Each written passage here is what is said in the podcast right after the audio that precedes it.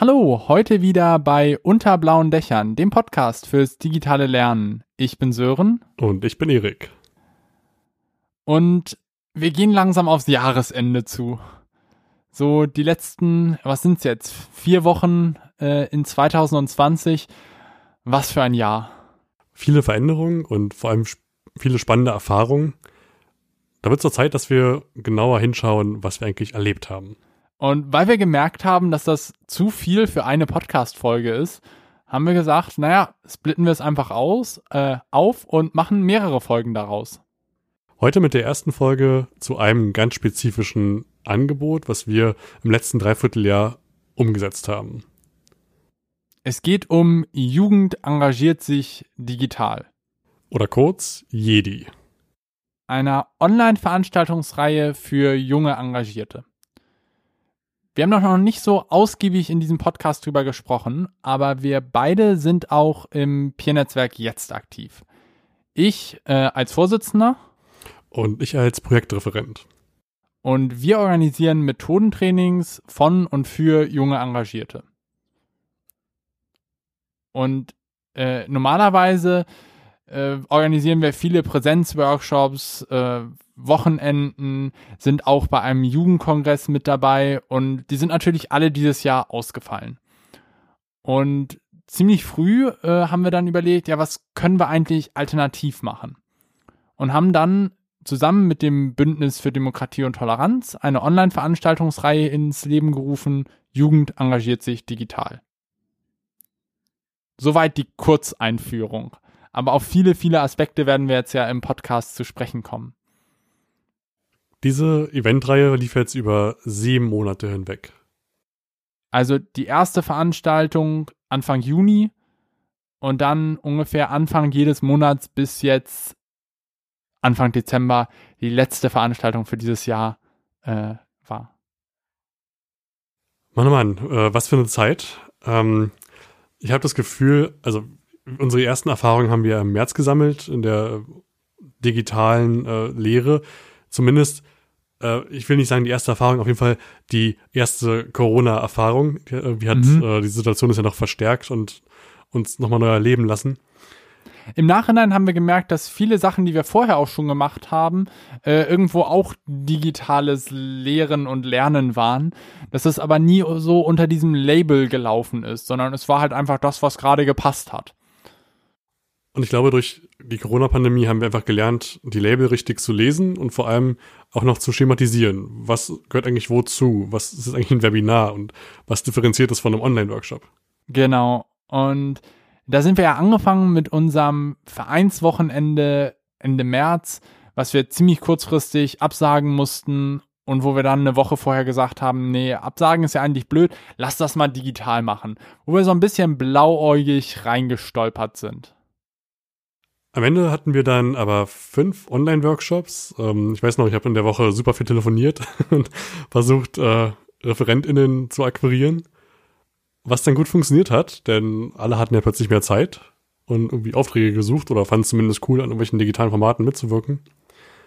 Und dann hatten wir am Ende der, ich glaube, anderthalbwöchigen Vorbereitungszeit fünf Online-Workshops auf die Beine gestellt und die liefen dann von Freitag bis Sonntag. Und wir haben dazu ganz unterschiedliches Feedback bekommen. Und unter anderem ein Feedback, was mir immer wieder im Gedächtnis geblieben ist, war, naja, an so einem Vereinswochenende hätte ich jetzt nicht teilgenommen, aber so, wo das jetzt online war, da habe ich mich dann auch mal eingewählt und habe auch mitgemacht. Und damit habe ich eigentlich ziemlich früh gemerkt, hey, wir, wir schaffen es damit, neue Zugänge zu ermöglichen. Wir schaffen es, andere Leute zu erreichen, die nicht zu unseren anderen Workshops kommen würden. Also, ähm, um es äh, klar auszudrücken, wir haben damit nichts, was unsere normalen Workshops vielleicht ersetzt, sondern wir haben etwas, was, es, was sie ergänzt und was irgendwo dazu parallel existieren kann. Mit den Erfahrungen, also mit, mit diesem Gefühl von, hey, das ist ja nicht nur eine Notlösung, sondern super cool, bist doch du damals auch aufs BFDT zugegangen, ne? Denn deren eigentliches Programm ist ja der, der Jugendkongress, der jedes Jahr stattfindet. Genau. es ist natürlich nicht das Einzige, was das BFDT macht. Sie haben viele verschiedene Veranstaltungen äh, für verschiedene Zielgruppen und eine Sache, die sie vor allen Dingen für die jüngere Zielgruppe von Schülerinnen und Schülern machen, ist der Jugendkongress in Berlin. Also nochmal BFDT, Bündnis für Demokratie und Toleranz, äh, nur dass das für alle klar ist, die vielleicht in dem Kontext nicht ganz so äh, weit unterwegs sind. Und ja, das stand ja auf der Kippe. Und das ist auch eine Sache, wo wir mit dem Verein sehr aktiv sind, um neue Mitglieder zu gewinnen, um da Workshops zu moderieren, äh, um die Gestaltung des Social Media Auftritts zu übernehmen und wo sich auch viele drauf gefreut haben. Und dann ist es natürlich total schade, wenn sowas ausfällt und man irgendwie dasteht, hey, ja, passiert jetzt nichts, ne? Und daraus ist die Idee von Jugend engagiert sich digital entstanden. Je nachdem, wen du fragst, wirst du eine unterschiedliche Geschichte von dieser äh, ja, Geschichte am Anfang hören und wirst du eine unterschiedliche Version dann bekommen, wer genau was initiiert hat. Aber ich glaube, darüber müssen wir uns jetzt nicht in diesem Podcast streiten. Mir wurde zugetragen, dass als Alternativprogramm Facebook-Posts äh, im Gespräch waren. Aber natürlich ist es nur ein Gerücht und ich habe natürlich keine Ahnung von irgendwas. Deswegen möchte ich es an der Stelle dabei belassen. Aber die Idee war jetzt im Raum, lasst uns doch was Digitales machen den Jugendkongress, der normalerweise über, ich glaube, das sind drei Tage, oder? Vier Tage. Vier Tage stattfindet in Präsenz, über eine längere Zeit digital stattfinden lassen. Und so entstand dann die Idee von Jugend engagiert sich digital, was dann über so lange Zeit lief, dass es auf sieben Monate kam. Am Anfang war die Überlegung, lass uns das mal einfach ausprobieren und äh, gucken, wie es funktioniert. Und je nachdem, wie viele Leute wir erreichen, können wir dann ja auch nach vier Monaten Schluss machen oder sowas. Aber es ist immer einfacher, ein Projekt erstmal für eine lange Zeit zu planen und die Gelder dafür sozusagen beiseite zu legen, als dann im Nachhinein wieder gucken zu müssen, ja, haben wir überhaupt noch Geld dafür und wie sieht das mit den personellen Ressourcen aus, wenn man einmal eigentlich gesagt hat, naja, man macht es nur vier Monate oder so. Und so sind wir dann da reingegangen und haben unser, erst, unser erstes Angebot geplant. Und das war ein Workshop-Abend zum Thema Öffentlichkeitsarbeit. Vier Workshops, davon jeweils immer zwei parallel. So hatten wir uns überlegt, ist es am günstigsten, denn wir haben damit gerechnet, dass sich da sehr viele Leute anmelden und dann ist es klug, die große Gruppe in zwei kleine Gruppen aufzuteilen, sodass jede Person nach Interesse an einem der verschiedenen Workshops teilnehmen kann. Und warum wir sie an einen Abend gelegt haben, da war der Hintergrund, dass wir gehofft haben, dass eine Art ja, Festivalatmosphäre oder zumindest so eine Kongressatmosphäre aufkommt, dass halt dadurch, dass so viele zusammenkommen, dass es auch irgendwo Zwischenmoderationen gibt, Abendprogramm gibt, dass es irgend, äh, dass es mehr Möglichkeiten schafft, dann was zu machen. Wenn wir jetzt dieses gleiche Angebot über vier verschiedene Tage, vielleicht sogar über vier Wochen hingezogen äh, hätten, dann hätten wir nie alle Teilnehmenden, die an allem Interesse haben, zusammen äh, gehabt und hätten nie äh, große Austausch-Sessions oder so moderieren können. Und daher alles an einem Abend irgendwo kondensiert für einen Monat und das dann über verschiedene Monate hinweg, dass wir jeden Monat einen anderen Schwerpunkt haben. Der erste Schwerpunkt war also Öffentlichkeitsarbeit im Ehrenamt, dann ist ja mal der Fokus, ne? Und ich erinnere mich, nach diesen vier Workshops haben wir damals auch ein Abendprogramm geplant. Weißt du noch welches? Es war ein Lagerfeuerabend. Es war ein Lagerfeuerabend. Ein Konzept, was wir vorher schon innerhalb des Pi-Netzwerk jetzt äh, getestet haben. Das heißt, wir haben eingeladen, mit uns am virtuellen Lagerfeuer über Zoom zu sitzen. Und es sieht dann so aus, dass ich meinen Bildschirm geteilt habe, ein Video auf YouTube gezeigt habe von einem Lagerfeuer am Strand und während das halt lief und brannte und knisterte, haben wir uns unterhalten. Und wir haben uns überlegt, wir werden diesen Lagerfeuerabend auch nach Medi machen, denn das ist doch die willkommene Gelegenheit, um zu verarbeiten, worüber wir vorher gelernt haben und vor allem um zu netzwerken, uns auszutauschen, kennenzulernen und im besten Fall unsere persönlichen Vereinsnetzwerke zu erweitern. Eine Sache, die mich noch vor dem Abend überrascht hat, ist, dass wir ziemlich schnell ziemlich viele Anmeldungen hatten. Also wirklich das Thema Öffentlichkeitsarbeit hat da super gezogen und wir hatten dann nachher, glaube ich, am Ende 70, 80 Anmeldungen und haben dann sogar noch bei den Referierenden nachgefragt, ob sie auch mit einer größeren Gruppe, äh, ob das auch okay wäre. Und äh, das, das ging wirklich super schnell, äh, dass da sich viele, viele Leute angemeldet haben. Ich weiß gar nicht, wie viele im Endeffekt wirklich da waren, aber ich glaube. Es waren auf jeden Fall über 50. Ja, es war auf jeden Fall eine sehr große Anzahl an Teilnehmenden für ein Online-Format. Und da dachten wir, ja, das bleibt ja wahrscheinlich so, ne? Und haben uns darauf eingestellt, auf so viele Teilnehmende auch für die nächsten Male vorbereitet zu sein. Und ich erinnere mich noch an zweite Jedi, da wurden wir dann, naja, ich will nicht enttäuscht sagen, aber auf jeden Fall wurde unsere Wahrnehmung korrigiert. Aber nochmal zurückzukommen auf den Lagerfeuerabend nach, dem, nach der ersten Veranstaltung.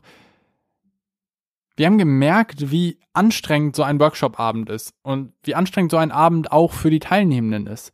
Dadurch, dass dann ja zwei jeweils 75 Minuten Workshops äh, da waren und dann noch kurze Zwischenmoderationen, waren wir dann doch äh, bei, ich würde jetzt mal sagen, drei Stunden, ähm, die schon vergangen waren, als es dann in den Lagerfeuerabend ging.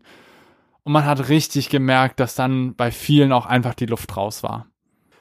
Also erste Lektion, die wir mitnehmen können aus der Zeit, ist, dass diese Formate für uns nicht funktioniert haben. Wir haben das Lagerfeuer ja an mehreren Stellen nochmal probiert und auch andere Abendprogramme ausgetestet, unter anderem eine Lesung, die ziemlich cool war. Aber auch da waren wenige Teilnehmende dabei. Und ich glaube, wie du gerade sagtest, nach drei Stunden Workshop sind die meisten einfach durch und haben keine Lust mehr, noch weiter vom Rechner zu sitzen. Was ja auch okay ist. Total, ja. Also wir müssen uns dann in der Planung darauf einstellen, vielleicht passt das nicht, dass da äh, dann noch Leute danach im Abendprogramm bleiben. Und daraus ist zum Beispiel die Überlegung äh, entstanden, ob man antizyklisch im Monat eine andere Veranstaltung, die dann eher zum Austausch ist, plant. Also am Anfang des Monats haben wir die Veranstaltung mit dem Input, mit den Workshops, mit, äh, ja, mit dem Schwerpunkt auf äh, einem Thema. Und in der Mitte des Monats haben wir eine andere Veranstaltung mit dem Schwerpunkt auf Vernetzung, Austausch, neue Leute kennenlernen.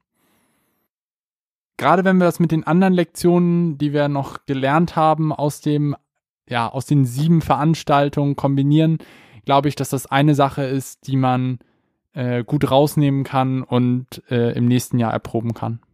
Ich würde gerne mal zurückkommen auf den Punkt, dass wir mit so vielen Teilnehmenden nicht gerechnet hatten, sie dann aber dabei hatten und davon ausgingen, dass es jetzt so bleiben würde. Also dass auch das nächste Event mit so vielen Teilnehmenden, zumindest fast so vielen irgendwie besetzt sein wird.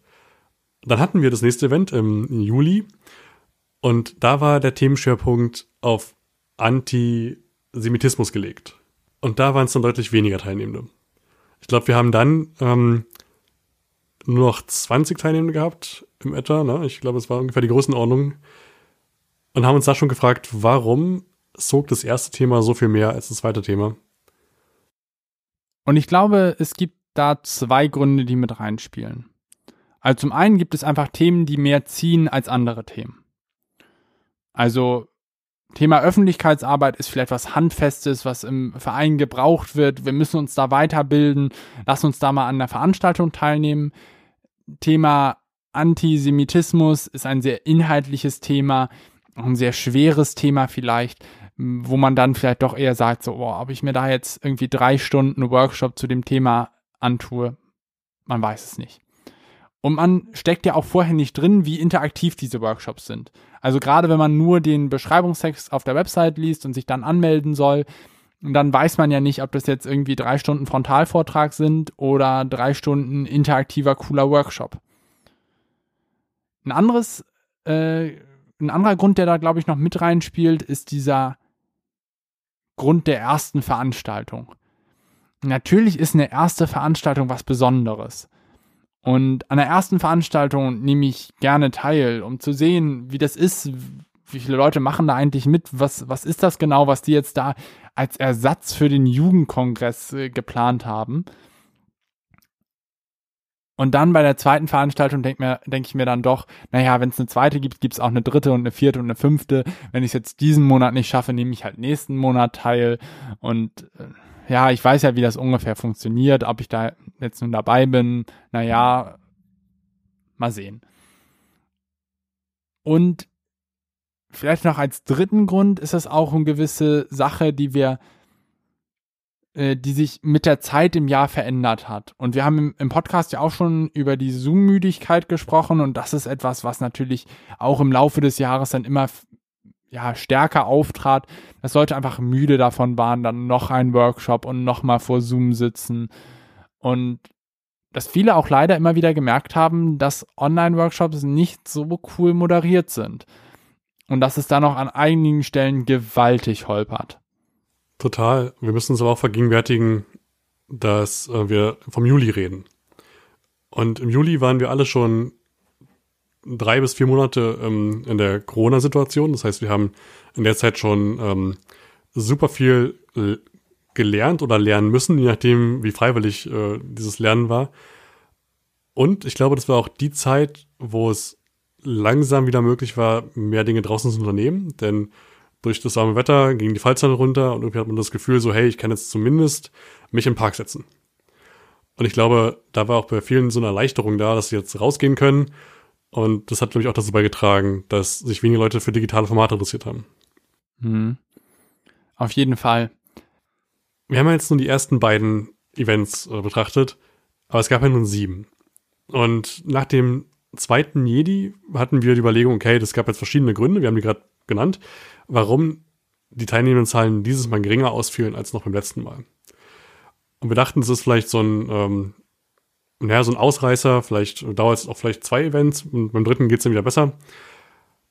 Hat sich aber gezeigt, dass wir im Laufe der Zeit eine relativ schwankende Anmeldezahl hatten. Also es waren mal mehr, mal weniger Teilnehmer, die sich im Vorfeld angemeldet haben. Aber ein Trend, der blieb bis, zum, äh, bis zur letzten Veranstaltung, war, dass ein Großteil der angemeldeten Teilnehmenden einfach nie kam. Und ich glaube, wir können hier so pauschal sagen, das war immer irgendwie so eine Spanne zwischen einem und zwei Dritteln der Personen, die einfach dann sich angemeldet hatten, aber nicht zum Event kamen. Natürlich haben wir jetzt keine ausgiebigen Teilnahmelisten hier geführt und können nur einen groben Überblick irgendwo zeigen. Aber es ist schon sehr auffällig gewesen, dass bei Präsenzveranstaltungen deut ein deutlich höherer Pro Prozentsatz der Leute, die sich wirklich, die sich angemeldet haben, dann auch wirklich kommt. Und dass wir immer wieder das Problem hatten, dass sich irgendwo für einen Workshop 20 Leute angemeldet haben, dann aber von diesen 20 Leuten neun oder auch mal elf oder zwölf vielleicht dann da waren. Was ja immerhin bedeutet, dass die Hälfte dann einfach nicht gekommen ist. Und das war eine Sache, die uns über das Jahr hin begleitet hat. Was uns am Anfang ein bisschen frustriert hat, ich glaube, das, das können wir so sagen, was wir dann aber gemerkt haben, was womit wir einfach leben müssen, was nicht etwas ist, was wir jetzt versuchen müssen zu ändern und vielleicht Hürden in der Anmeldung dazu bauen, nochmal in der Mail schreiben, dass sie sich gerade verbindlich angemeldet haben und dass sie bitte, bitte dann auch kommen oder und so weiter, sondern dass wir mit dieser Flexibilität auch leben. Und diese Flexibilität ist ja auch was Schönes von Online-Veranstaltungen. Also kann natürlich hier jetzt äh, uns ein bisschen die Planungssicherheit nehmen, aber auf der anderen Seite ist es natürlich was Flexibles für Teilnehmende, wo sie dann, je nachdem, haben sie gerade Zeit, haben sie keine Zeit, können sie teilnehmen oder halt nicht. Gerade weil es halt auch keine Einstiegshürde gibt. Also es gibt keinen keinen Preis, den man zahlen muss. Es gibt lediglich die eine Anmeldung, für die ich aber nichts weiter tun muss, als meine Daten abzuschicken. Und es ist natürlich auch verlockend, dann einfach nicht zu kommen. Ne? Ich meine, wahrscheinlich haben wir das alle schon mal von uns selbst erlebt, dass wir uns irgendwo angemeldet haben, nach dem Motto, hey, mal gucken, ob ich Lust habe. Und haben dann am nächsten Tag festgestellt, oh, das war halt gestern. Auf der anderen Seite hatte ich das eben schon angesprochen. Viele Online-Veranstaltungen sind nicht in der Qualität, wie es manche Präsenzveranstaltungen sind. Das klingt jetzt hart und das klingt noch härter, wenn ich sage, auch Jugend engagiert sich digital, war nicht immer in der Qualität, wie wir es von Präsenzveranstaltungen gewohnt sind und es uns auch häufig von Online-Veranstaltungen wünschen. Auch wenn es die, ähm, die Möglichkeit gibt, dass ich da mit Leuten auf den Chips trete. Aber ich habe vorhin, äh, als ich über diesen Podcast nachgedacht habe, heute durchgerechnet, wie viele Workshops wir erlebt haben. Und wir haben 24 Veranstaltungen in diesen sieben Terminen erlebt. Von denen sind mir höchstens vier so richtig hängen geblieben, weil ich dachte, das waren coole Online-Workshops. coole Formate, coole Ideen, coole Moderation. Die anderen waren meistens entweder okay, also nicht auffallend negativ, oder halt doch auffallend negativ. Ähm, und ich glaube, dass das Gros, also wirklich die, die Mehrheit der Workshops waren einfach mittelmäßig.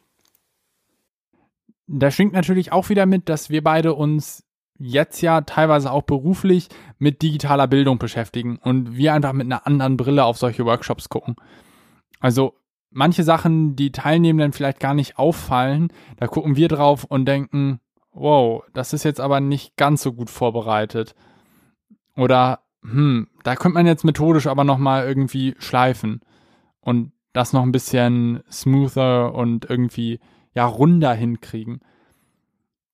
Aber das fällt ja im Großen und äh, Ganzen dann auch Teilnehmenden auf. Also wir können nicht davon ausgehen, dass die einfach, naja, blind teilnehmen und das werden die schon nicht merken, sondern das fällt ihnen ja auch auf, äh, wie, sie, wie dieser Workshop jetzt gestaltet ist, ob da viel Liebe zum Detail irgendwie ja, äh, vorbereitet wurde oder ob die PowerPoint-Folien doch eher, hm, naja, ich habe mir irgendwie so ein Standard-Template rausgesucht. Der Unterschied ist halt, dass sie vielleicht nicht das Vokabular oder das ähm, nicht, nicht den Blick dafür haben, was genau es jetzt war, aber dieses vage Gefühl von, oh, das war, das war echt langweilig. In dem Zusammenhang würde ich gerne auch nochmal auf die Rolle zu sprechen kommen, die wir in diesen Workshops hatten. Wir haben die Workshops ja nicht moderiert oder waren nicht die Referierenden, die durch den Workshop geführt haben, sondern waren in der Rolle der Organisation beziehungsweise in der Moderation des Abends, also in der Moderation des Zwischenprogramms oder der Abendveranstaltung dann. Deswegen war es natürlich immer wieder äh, ja spannend in den Workshops mit drin zu sitzen. Wir hatten häufig äh, vorab mit den Referierenden gesprochen, Sachen mit denen vorbereitet, einen Plan erstellt, vielleicht auch Tools methodenmäßig beraten und dann manchmal und ich glaube, das kann ich hier sagen, erschreckend festzustellen, was dann aus diesem Plan geworden ist. Oder was auch bei mir auf der Fall war, wir haben im Vorgespräch ganz explizit darüber gesprochen, dass der Workshop interaktiv werden wird und dass es keine Fragen gibt zur Technik, dass soweit alles klar ist und dass sie sich gut vorbereitet fühlen. Und während des Workshops gab es dann aber Fragen zur Technik, äh, es war nicht interaktiv und sie waren nicht gut vorbereitet. Auf der anderen Seite Workshops, die nicht so detailliert von uns vorbereitet, also wo wir nicht so detailliert dann mit den Referierenden gesprochen hatten, wo wir aber ziemlich schnell gemerkt haben, hey, das ist überhaupt kein Problem. Die wissen, wovon sie sprechen und die wissen, wie sie Workshops moderieren. Und du hattest es schon angesprochen, es waren da äh, vier, mir fallen vielleicht, ja, vielleicht auch ein paar mehr Workshops, die wirklich cool waren und wo wir, wo wir da saßen so, wow, krass, das macht Spaß. So sollten Online-Angebote mehr sein. Also interaktiv schon früh eingestiegen, die Teilnehmenden haben alle mitgemacht, waren auch, also man hat wirklich die ganze Zeit gemerkt, dass sie mit Eifer und Freude dabei waren. Und umso ja, enttäuschender waren manche andere Veranstaltungen. Und ich glaube, das ist auch eine Sache, die wir für 2021 mitnehmen. Es gibt wirklich noch einen langen Weg bei vielen Organisationen, wirklich warm zu werden mit virtuellen Formaten und ja, Zoom-Workshops. Da ist ganz viel Sensibilisierungsarbeit zu leisten, auch was die Arbeit mit, mit Kamera und Mikrofon angeht, ähm, was Arbeit mit Teilnehmern angeht, also über Mikrointeraktionen, aber auch was, was so didaktische Schritte angeht. Also wir hatten halt einige Veranstaltungen dabei, die hatten schon einen starken Vorlesungscharakter was der Grundtenor war, ist so ein bisschen, ich nehme den Präsenzworkshop, streiche alle interaktiven Teile raus, weil die kann ich ja online so nicht machen, wie ich sie in Präsenz mache. Und dann habe ich einen Online-Workshop. Passt dir auch zeitlich, denn die Workshops gingen ja meistens nur 75 Minuten, was ja auch ein äh, Lerneffekt war, den wir im Vorfeld hatten. Wir haben dann ge schnell gemerkt, dass 90 Minuten ziemlich lang sind und äh, zweimal 90 plus Zwischenprogramm noch viel länger. Also haben wir die Workshop-Zeit dann irgendwann reduziert auf 75 Minuten. Und das war natürlich dann noch leichter zu sagen, okay, wenn die Zeit eh kürzer ist und ich keine Interaktion machen kann, gibt es halt den Input-Teil länger. wenn wir über den weiteren Ablauf der Veranstaltung sprechen, also jetzt von Juli Richtung August, September, Oktober, November und jetzt in den Dezember rein, dann ist mir eine Sache noch aufgefallen. Man konnte bei manchen Referierenden, sowohl bei Referierenden als auch bei Teilnehmenden, vielleicht merken, dass sie das letzte halbe Jahr genutzt haben, um sich irgendwo in diesem Bereich weiterzubilden. Also ob das jetzt bewusst oder unbewusst als Weiterbildung tituliert ist. Also einfach wissen, wie sie mit Zoom umgehen, mit äh, Tools sofort reinklicken, loslegen, keine großen Erklärungen brauchen, Interaktion schaffen, wo man merkt, dass sich, dass da einfach richtig viel Energie reingeflossen ist, äh, sich jetzt an digitale Formate zu gewöhnen und interaktive, inspirierende Möglichkeiten auszuprobieren. Und auf der anderen Seite hat man aber auch leider gesehen, dass bei anderen einfach das, was man im März vielleicht notgedrungen gemacht hat, dass man das einfach weitermacht. Und man hofft ja immer noch darauf, dass es bald wieder Präsenzveranstaltungen gibt. Und das ist auch eine Sache, die eine meiner Lehren aus 2020 ist, dieses Spannungsfeld, äh, wir machen digital ja nur, weil wir nicht Präsenz machen dürfen.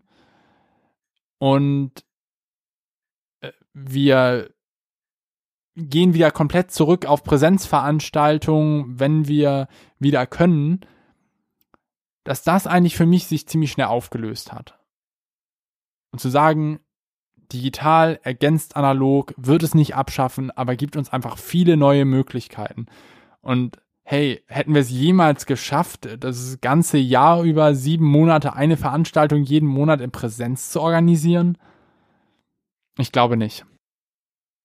Allein der Reiseaufwand wäre enorm gewesen. Und so hatten halt bundesweit Menschen die Gelegenheit und auch über, äh, mehr als bundesweit, ich meine darüber hinaus ja auch, die Gelegenheit, ähm, an diesen Formaten teilzunehmen.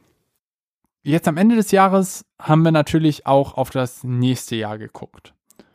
Und eine Sache, die uns aufgefallen ist, dass, dass Themen, die irgendwo einen aktuellen Bezug haben, stärker ziehen, dass die ja stärker die Zielgruppe erreichen.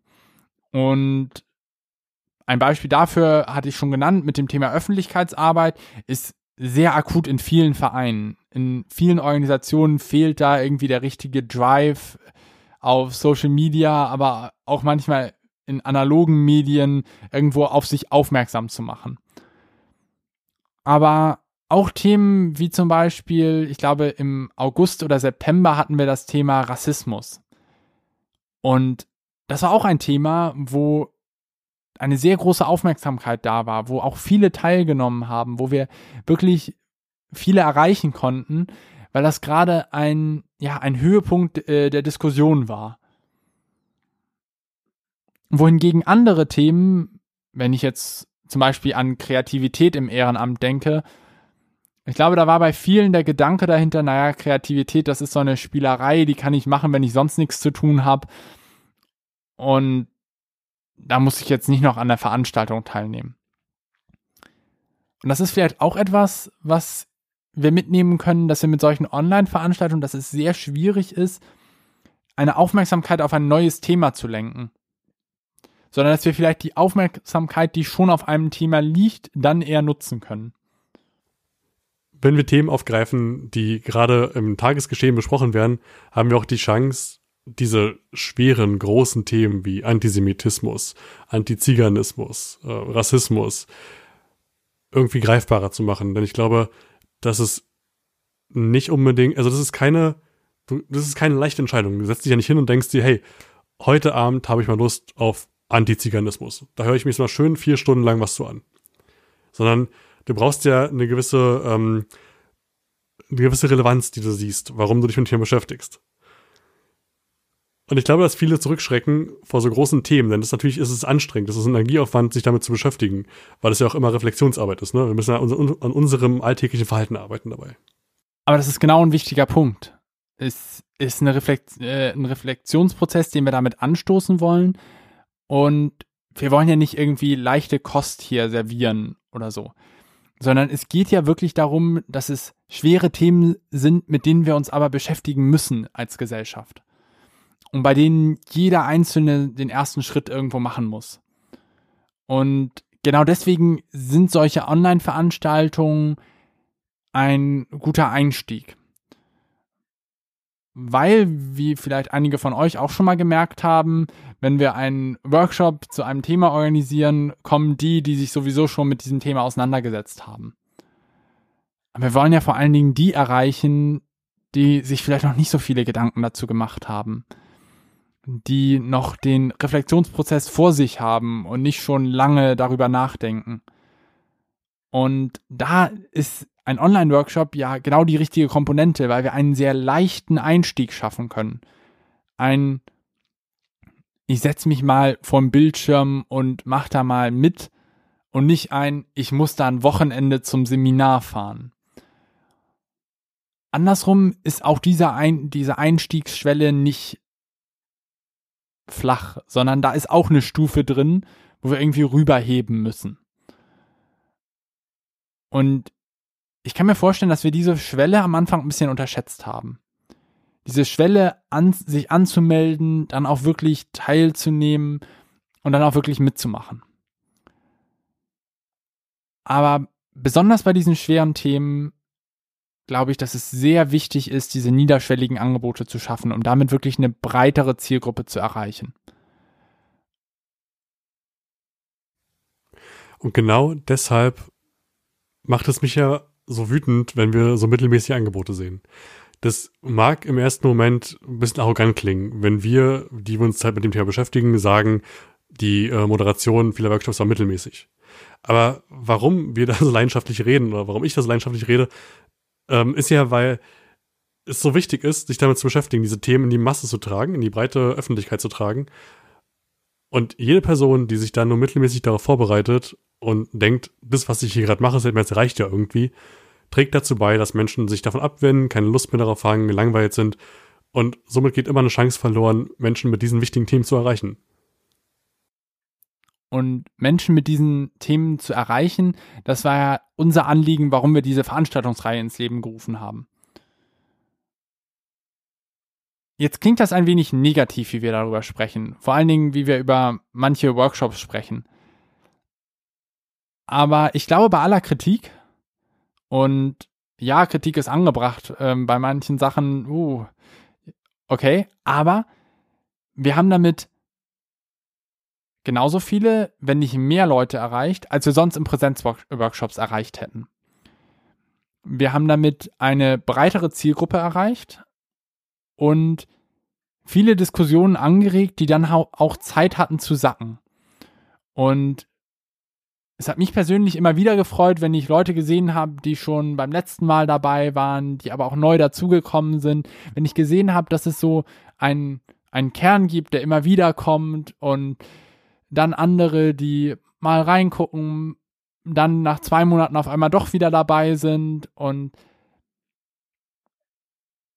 das sind viele Möglichkeiten, die wir im digitalen Raum haben. Und auf der anderen Seite stehen wir, glaube ich, insgesamt, also jetzt nicht nur in diesem einen Format oder äh, wir als äh, blaue Dächer oder das Peer-Netzwerk und so weiter, sondern insgesamt äh, im großen Blick auf das, was passiert, auf die digitalen Angebote, die entstehen, stehen wir noch ganz, ganz am Anfang. Jetzt ist auch die Zeit auszuprobieren. Und das ist ja auch was, was wir als Peer-Netzwerk immer wieder predigen. Und predigen klingt vielleicht zu hart, aber ähm, immer wieder leben wollen, dass wir Leuten Raum geben, neue Formate auszuprobieren. Und Sachen einfach mal umzusetzen und mal zu sehen, wie es funktioniert. Und das haben wir auch in den Jugend engagiert sich Digitalveranstaltungen gesehen. Dass wir einigen Referierenden auch die Chance gegeben haben, das erste Mal einen Online-Workshop umzusetzen und gesagt haben, hey, das ist, das ist cool und das ist super wichtig, äh, dass ihr das macht. Und deswegen wollen wir diese Möglichkeit für euch schaffen. Und was beim ersten Mal dabei rauskommt, ist natürlich irgendwie durchwachsen und bei manchen richtig gut, beim anderen okay, aber das ist ja ein Lernprozess, den wir alle machen müssen. Und wir können nicht äh, sagen, naja, jetzt müssen alle auf äh, 100 Prozent äh, von 0 auf 100 irgendwie im März äh, perfekte digitale Angebote machen, sondern wir müssen auch Referierenden und ModeratorInnen und allen die Chance geben, sich darauf vorzubereiten, zu lernen. Und wenn ich mich an meine ersten Online-Workshops oder was ich damals noch nicht Online-Workshops genannt habe, zurückerinnere, ja, oh Gott bewahre, bloß nicht. Also, wir haben ja auch einen weiten Weg hinter uns. Und diesen Weg hoffe ich, dass wir auch bei einigen Referierenden äh, angestoßen haben. Dass die sich jetzt auf den Weg gemacht haben, hm, das war eigentlich ein cooler Abend. Hätte ich den noch ein bisschen anders vorbereitet, dann wäre es noch cooler gewesen und äh, dann hätte ich noch mehr Leute vielleicht mit meinem Thema erreicht und dass sie das dann machen und in Zukunft andere Online-Veranstaltungen dann wieder moderieren und ihnen auch diese Hemmschwelle ins Digitale zu gehen damit genommen ist. Also vielleicht ein Lernprozess, der nicht nur bei den Teilnehmenden aufgetreten ist, sondern auch bei den Referierenden. Im besten Fall. Auf jeden Fall ist er bei uns eingetreten, denn wir haben ja während dieser Zeit, in der wir das Jedi mit organisiert und gestaltet haben, Blaue Dächer gegründet und auch diesen Podcast begonnen. Eben genau mit dem Anspruch, um selbst dabei zu lernen, also zu lernen, wie digitale Angebote funktionieren, neue zu entwickeln und anderen dabei zu helfen, zu lernen, wie man sie umsetzt. Und mit dieser Idee sind wir in diesem Podcast gestartet, auch mit dem Wissen, dass wir keinen perfekten Podcast aufnehmen können von Folge 1. Aber mit der Überzeugung, dass wir es lernen wollen und man es nur lernen kann, wenn man es immer wieder macht. Aber dafür muss einem auch die Chance gegeben werden, es immer wieder zu machen. Und das ist, glaube ich, etwas, wo viele ein bisschen zu harsh sind, dann zu urteilen, dass etwas noch nicht gut, noch nicht perfekt ist und ähm, wir dann uns häufig auch mit den falschen Maßstäben vergleichen. Das Problem ist ja auch, dass viele, die halt auch nicht perfekt und nicht gut sind, aber aus irgendeinem Grund angesehener sind als diejenigen, die gerade noch beginnen. Da ist eine ganz falsche Wahrnehmung vorhanden. Also diese Räume sollten auf jeden Fall aufgemacht werden, um eben genau das zu ermöglichen. Das sollte sie ausprobieren dürfen ich glaube, auf dem Ausprobieren können wir diese Podcast-Folge gut beenden, weil das etwas sein wird, was wir auch in den nächsten Folgen wieder aufgreifen. Wenn wir weiter auf das Jahr zurückblicken und dann vielleicht nicht auf eine sehr spezifische Veranstaltungsreihe, die wir organisiert haben, die ihre Höhen und Tiefen hatte, sondern dann mal ein bisschen generell, genereller gucken, was hat das Ganze eigentlich mit uns gemacht. Weil ich glaube, dieses Jahr hat für uns beide sehr viel verändert. Aber dazu zu einem späteren Zeitpunkt in dem Podcast. Ich glaube, über Jedi haben wir jetzt genug gesprochen und genug mal unsere Ideen ausgetauscht. Vielleicht noch eine Sache. Wie geht's eigentlich weiter mit Jedi? Auch im nächsten Jahr auch im nächsten Jahr wird es Jugend engagiert sich digital in irgendeiner Art und Weise geben. Wie genau die aussehen wird und in welchen Abständen diese Veranstaltungen geschehen werden, wird sich zeigen. Ähm, Verhandlungen laufen und wir werden euch hier im Podcast auf jeden Fall auf dem Laufenden halten. Und wir würden uns freuen, wenn wir den einen oder die andere Hörerin dann auch mal bei einer Jugend engagiert sich Digitalveranstaltung sehen und wir vielleicht da die Möglichkeit haben, uns noch etwas mehr auszutauschen. Im Übrigen für diejenigen, die sich jetzt gerade fragen, naja, aber Jugend bin ich ja nicht mehr. Doch, das ist völlig okay. Das heißt zwar, Jugend engagiert sich digital, aber der Altersdurchschnitt ist äh, weit über 20. Es ist sehr üblich, dass Personen äh, jenseits der 50 dazu stoßen und auch gern gesehen. Denn gerade dann, wenn Leute zusammenkommen aus verschiedenen Altersklassen, ergeben sich auch mal ganz spannende Black, äh, Blickwinkel. Und äh, das ist eine Bereicherung, wenn Personen aus allen Altersklassen dabei sind auch mit unterschiedlichen Hintergründen, die ein oder anderen vielleicht in der Jugendarbeit aktiv, ähm, andere dann vielleicht weniger, aber so entsteht ein spannendes Format, dass viele mit unterschiedlichen Blickrichtungen auf ein Thema darüber diskutieren. Jetzt haben wir das Thema fast wieder aufgemacht. ich mache da jetzt einen Deckel drauf und sag, das war unter blauen Dächern für heute. Falls ihr Fragen, Ideen oder Anregungen habt, dann schreibt uns auf Instagram at blaue Dächer. Oder an podcast at blauedächer.com. Wir hören uns nächste Woche wieder und bis dahin sage ich Tschüss. Ciao, ciao.